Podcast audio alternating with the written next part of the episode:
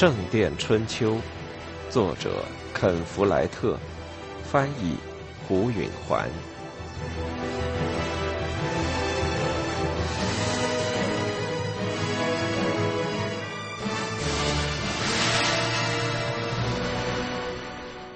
四，到圣诞节时，他们全家已经挨饿了。冬天来得很早，而且那严寒之刺骨，犹如一个石匠的铁凿，难以抵挡。第一场霜降到大地时，树上还有苹果。人们把那场霜叫做寒潮，以为很快就会过去。可是实际上不是那么回事。那些秋耕稍迟的村民们，在石头般坚硬的土地里折断了他们的犁铧。农夫们连忙杀掉猪，腌好肉过冬；爵爷们则宰杀了牛羊，因为冬天难以放牧和夏天同样数目的牲口。但没完没了的霜冻使牧草枯萎，一些剩下的牲口还是死了。狼变得绝望。在傍晚来到村里，拖走精瘦的小鸡和没精打采的孩子。在遍及全国的建筑工地上，第一场霜一降，夏天垒起的墙马上就盖上了干草和马粪，以便防止最冷的天气。因为砌墙的灰浆在里面还没有干透，万一上冻，墙就会开裂。到春天之前，不会再有灰浆的活儿了。有些建筑工只受雇当夏天的季节工，他们回到了家乡的农村。在老家，人们只知道他们是匠人，而不知道是建筑工。他们在冬季要制造犁头、马鞍、马具、牛车、铁锹、门窗，以及各种各样需要巧手用锤子、凿子和锯子制造的东西。剩下的建筑工搬到了工地上靠墙搭的棚屋里，从早到晚把石头切割成各种复杂的形状。但由于霜冻太早，工作进展太快，而农民们在饿肚子，主教们、教士们和爵爷们在建筑上花的钱比他们原先希望的要少，于是冬季一天天拖下去。有些建筑工就被解雇了。汤姆和全家人从索尔兹伯里走到沙夫茨伯里，又从那里走到舍伯恩、维尔斯、巴斯、布里斯托尔、格洛斯特、牛津、沃林福德和温莎。只要住处里有火烧着，只要教堂院子里和城堡围墙中响着铁器敲砸石头的声音。只要建筑匠们用他们戴着五指手套的灵巧的手制作着小巧的拱圈和拱顶模型，他们都要去。有些将士很不耐烦，立刻就发火；另外一些则伤感的看着汤姆枯瘦的孩子们和怀孕的妻子，和气的说着些抱歉的话，但他们都说一件事：没有，这里没有活给你。只要可能，他们就会利用修道院的慷慨，在那里，路人总能得到一顿饭，有个地方睡上一觉，严格现在一夜而已。当荆棘丛中的黑莓成熟的时候，他们就接连几天吃这个，像鸟似的。在森林里，艾格尼斯就点燃一堆火，架上铁锅煮粥吃。不过，在多数时间，他们只好向面包师买面包，向鱼贩子买咸飞鱼，或者在酒馆和饭铺中吃饭。这比自己做饭贵得多，他们的钱也就这样无情的流走了。玛莎生来就瘦，如今更变得皮包骨头。阿尔弗雷德还在长，就像野草在浅土中也在生长一样。他长成了个难看的细高个儿。艾格尼斯省着吃，可是他肚里长大的胎儿贪吃的很。汤姆看得出他受着饥饿的折磨。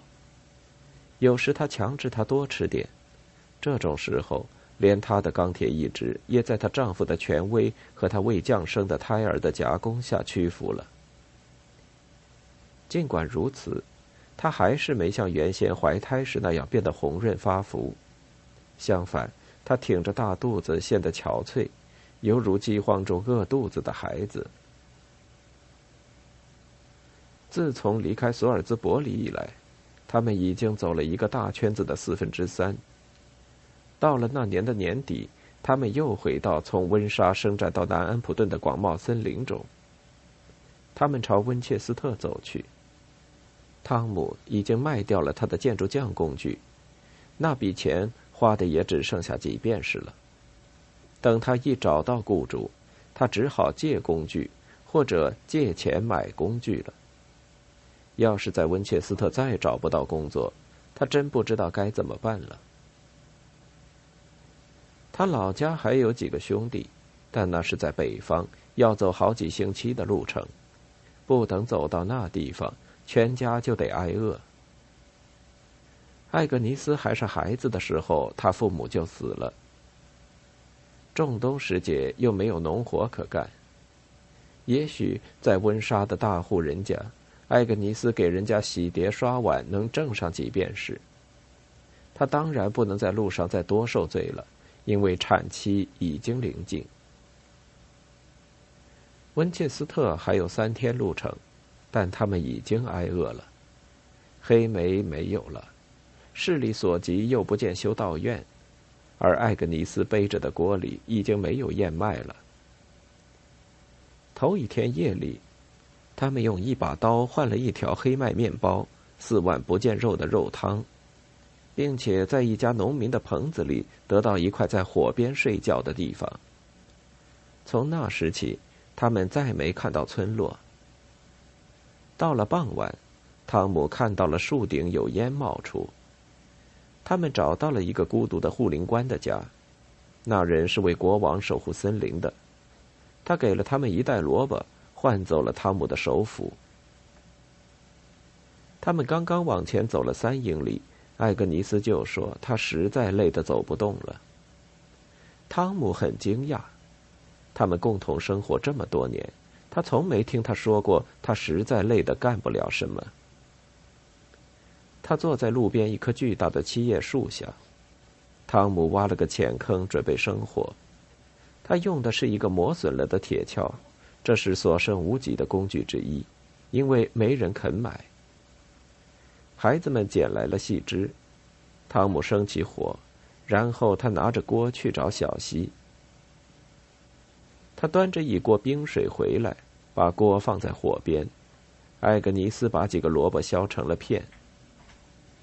玛莎收集了从树上落下的七叶树果，艾格尼斯教他怎么剥皮，怎么把软杏搓成粗粉，好把萝卜粥调的稠一点。汤姆打发阿尔弗雷德去找更多的柴火，自己则拿起一根木棒，在周围翻腾森林地面上的枯叶，希望能找到一只冬眠的刺猬或松鼠，做点肉汤。他运气不好。天黑下来了，汤也做好了。他坐到艾格尼斯身边。我们还有盐吗？他问他。他摇了摇头。你已经好几个星期喝没放盐的粥了，他说：“你就没注意吗？”“没有。”“饥饿是最好的调料。”“哼，这种调料我们可够多的了。”汤姆突然感到疲倦的厉害。最近四个月来，一次又一次的失望把他压垮了。他感到他再也提不起勇气来了。他用一种服输的口气说。是哪点错了呢，艾格尼斯？全错了呗。他说：“去年冬天你就没活儿，春天你找到工作，后来是伯爵的女儿退婚，威廉少爷把房子停了工，后来我们又决定留在那儿收庄稼，那一步走错了。肯定的说，我在夏天比秋天找活儿要容易，而今年冬天又来得早。就算这些都是我们的错。”我们本来还可以过下去，可是后来我们的猪又给抢了。汤姆忧心的点点头。我唯一的安慰就是深信那贼到现在还在地狱里受折磨。我也这么希望。你怀疑吗？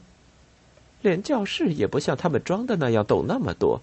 别忘了，我父亲就是个教士。汤姆记得很清楚，他父亲的教区教堂的一面墙因为失修而坍塌，汤姆受雇去修缮。教士是不准结婚的，可是那位教士有个女管家，那女管家有个女儿，那是村里的公开秘密。教士就是女孩的父亲。艾格尼斯当时也算不上漂亮，但她的皮肤泛着青春的光泽。她好像全身充溢着使不完的精力。汤姆干活的时候，他同他聊天，有时候风会把他的衣裙吹得紧贴在身上，于是汤姆就能看到他身体的曲线，连肚脐都能看出来，清楚的简直如同他赤身裸体。一天夜里。他来到他睡觉的小屋，把一只手捂到他的嘴上，告诉他别出声，然后脱下自己的衣服。这样，他就在月光下看到了他的胴体。接着，他把他结实的躯体搂在怀里，他们就做爱了。我们俩当时是童男处女，他说出了声。他明白他在想什么。微微一笑，接着他的面容又难过起来。他说：“好像是很久以前了。”玛莎说：“我们现在能吃了吗？”汤的气味刺激的汤姆的胃咕咕直响。他把碗伸进冒泡的锅里，捞出一碗有几根萝卜丝的稀汤。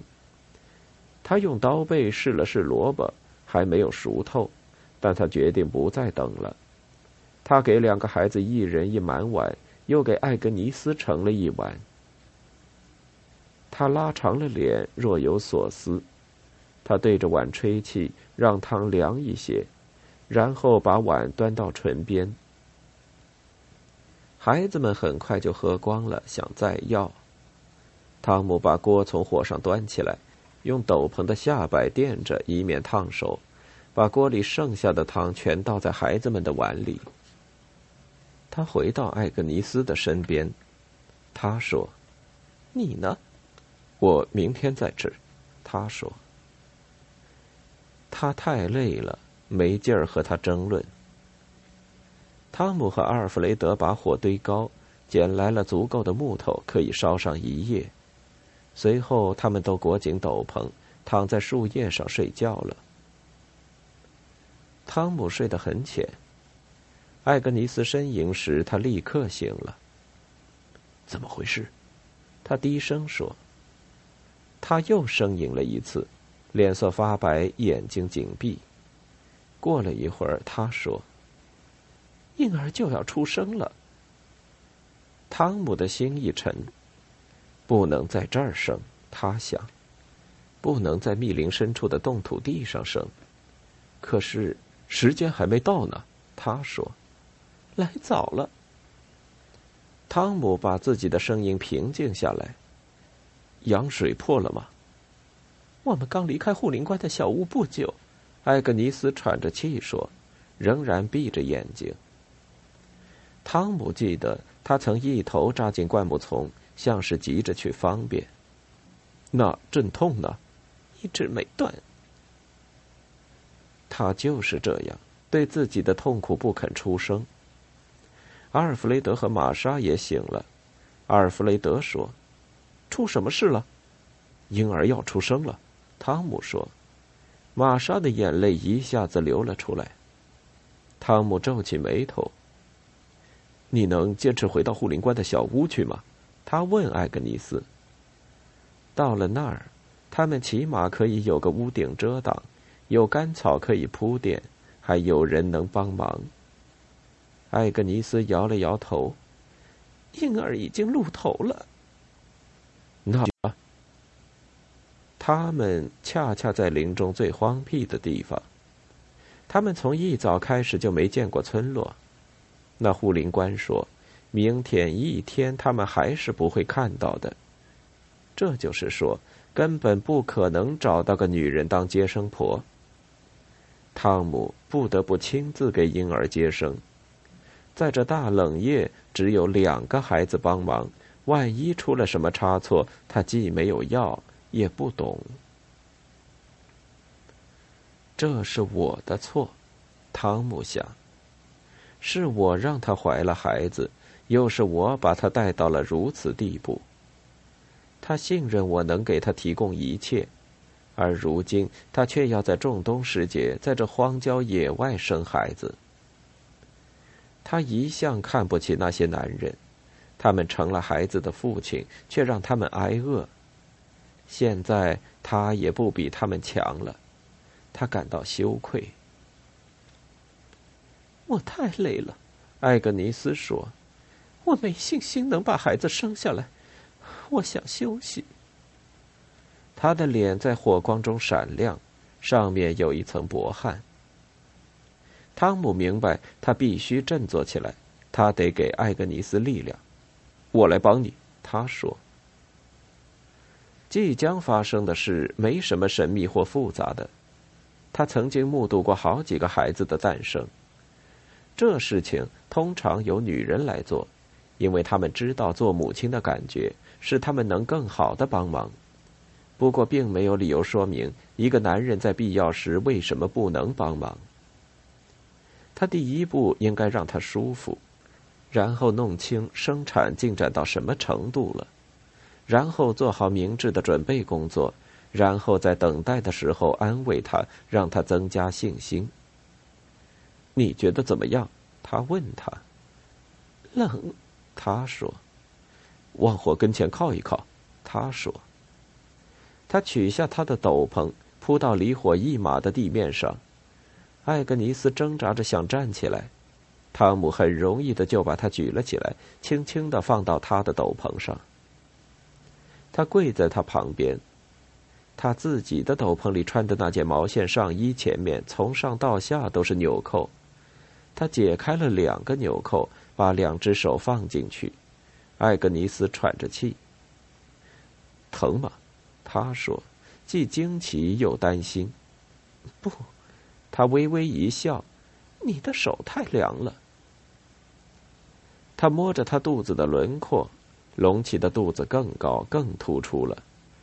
昨天夜里，他俩一起睡在一家农民棚屋铺了干草的地上时，还没有这样。汤姆稍稍加了点劲，往下按。掘出了胎儿的外形。他发现胎儿躯体的一头刚好在艾格尼斯的肚脐下面，但他摸不出另一头。他说：“我能摸到他的屁股，可是摸不着他的头。那是因为他正在往外出呢。”他说。他盖好了他，又用他的斗篷把它包紧。他得立刻做他的准备工作。他看了看孩子们。玛莎正在抽鼻子，阿尔弗雷德一脸害怕的样子。给他们分派点事干会有好处的。阿尔弗雷德，把锅拿到小溪边，把它洗干净，打一锅新鲜水回来。玛莎，去找两根芦苇，给我编两根串绳，每根要有项链那么长。现在就快去吧，到天亮的时候，你就会有弟弟或是妹妹了。兄妹俩走了。汤姆取出他的餐刀和一小块硬石头，在上面磨起刀刃。艾格尼斯又呻吟起来。汤姆放下了刀子，握着他的一只手。以前几个孩子出生时，他也是这样和他坐在一起。阿尔弗雷德，后来是马蒂尔达，两岁时就死了，接着是玛莎，还有那个生下来就是死婴的男孩。汤姆曾悄悄打算给他取名叫哈罗德，可是每次临产时都有别人帮忙，让他放心。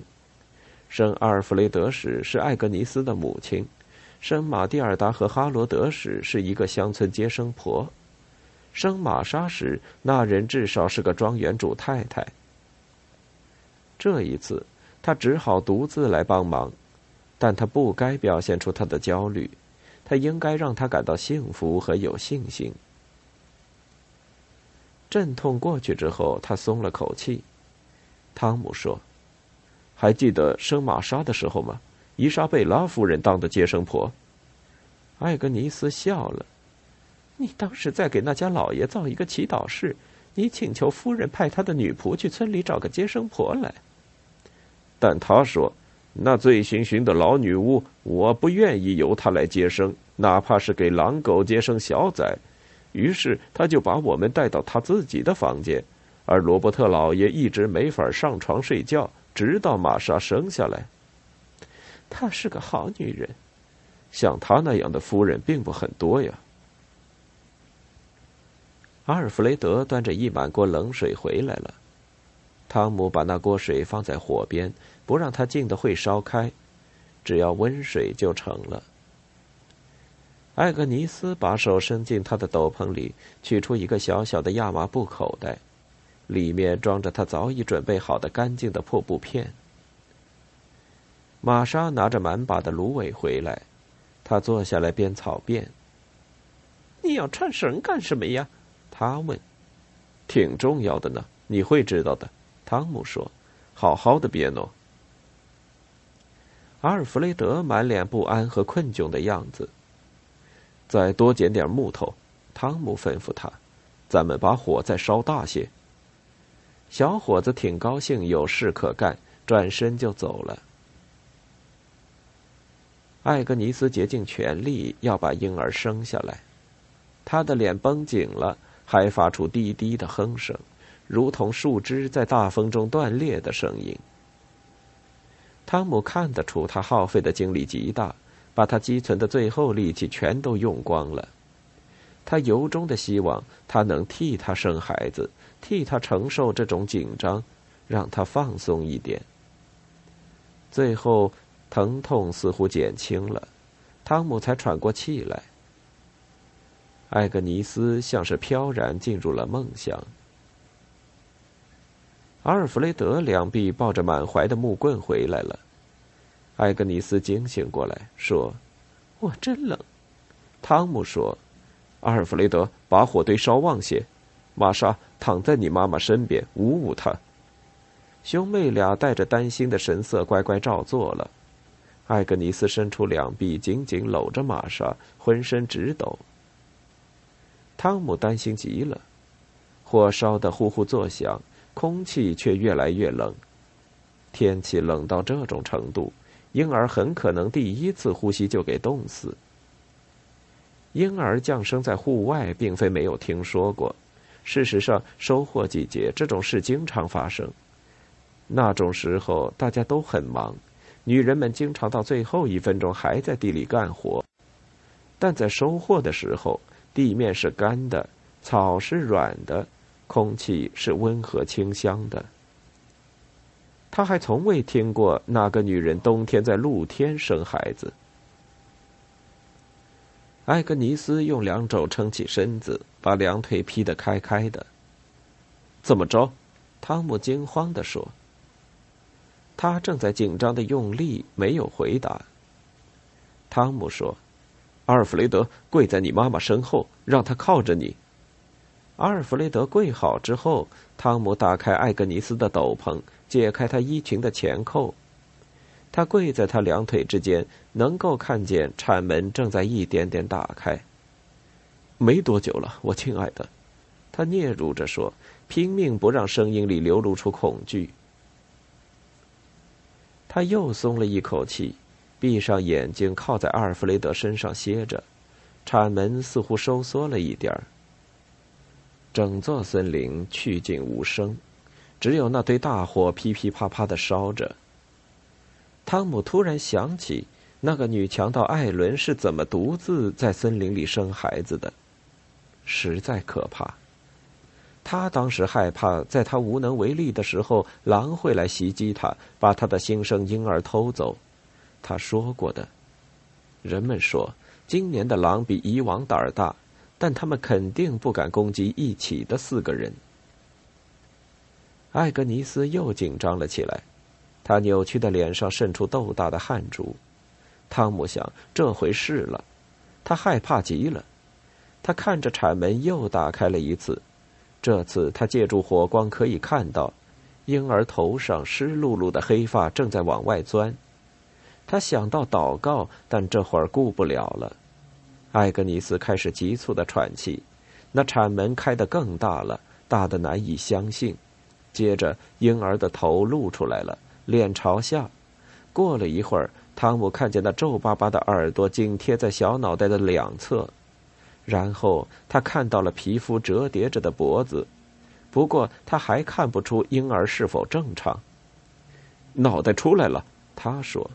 但艾格尼斯已然知道。因为他感觉得出来，他又松了一口气。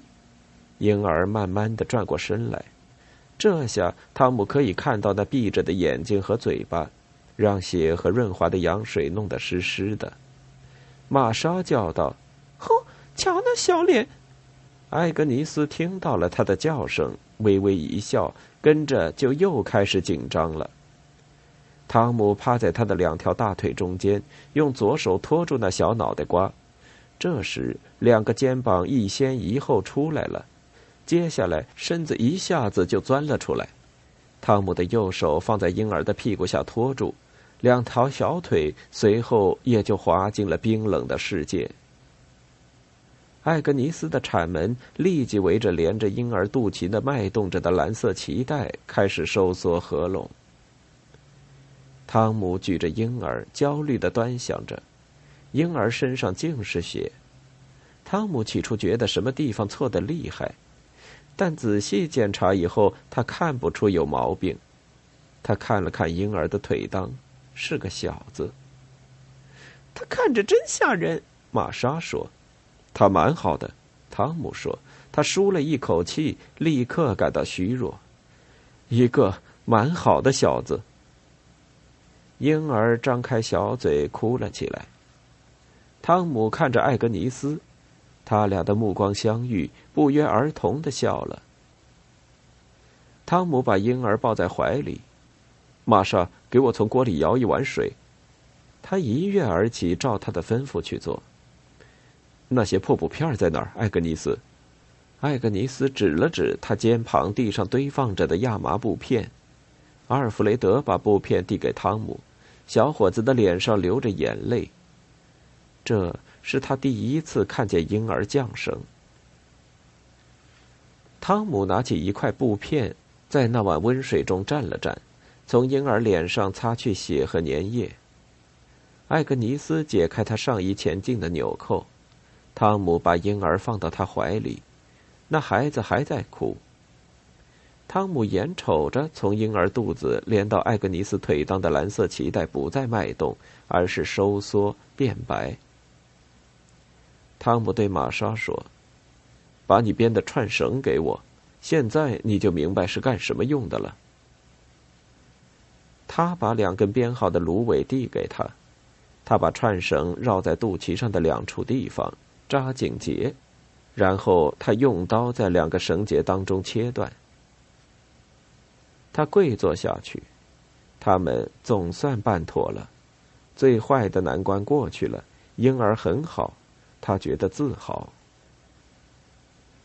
艾格尼斯转着婴儿，把他的脸对准他的胸口，他的小嘴找到了他的胀大的奶头，他停止了哭泣，开始吸奶。玛莎用惊讶的语气说：“他怎么会知道他得吃奶呢？就是这么神奇。”汤姆说：“他把碗递给他，说：‘给你妈弄些新鲜水喝。’”“哦，对。”艾格尼斯感激的说，好像他才意识到他渴的厉害。玛莎端来了水，艾格尼斯一口喝个精光。“这太好了。”他说，“谢谢你。”他低头看了看吸奶的婴儿，又抬头看了看汤姆。你是个好男人，他悄悄地说：“我爱你。”汤姆感到眼里涌出了泪水，他向他笑着，然后垂下眼去。他看到他还在出血，那收缩了的肚脐还在慢慢的往外走，在汤姆的斗篷上，他的两腿之间的一滩血水中，盘曲着。他又抬眼看着，婴儿不再吸奶，睡着了。艾格尼斯用他的斗篷裹好他，接着自己也闭上了眼。过了一会儿，玛莎对汤姆说：“你是不是还在等着什么？”包衣，汤姆告诉他：“那是什么？你就要看见了。”母亲和婴儿打了一会儿盹，艾格尼斯又张开了眼睛。他的肌肉紧张了，他的产门扩大了一点儿，胎盘露头了。汤姆捡起来拿在手里看，像是屠夫砧板上的什么东西。他再仔细看，发现好像被扯过了，似乎有一节不见了。不过他从来没这么仔细的观察过包衣，他想大概都是这样，因为总是要从子宫断掉的。他把那东西放在火上。烧起来有一股难闻的气味，可他要是扔掉，可能会招来狐狸，甚或是狼。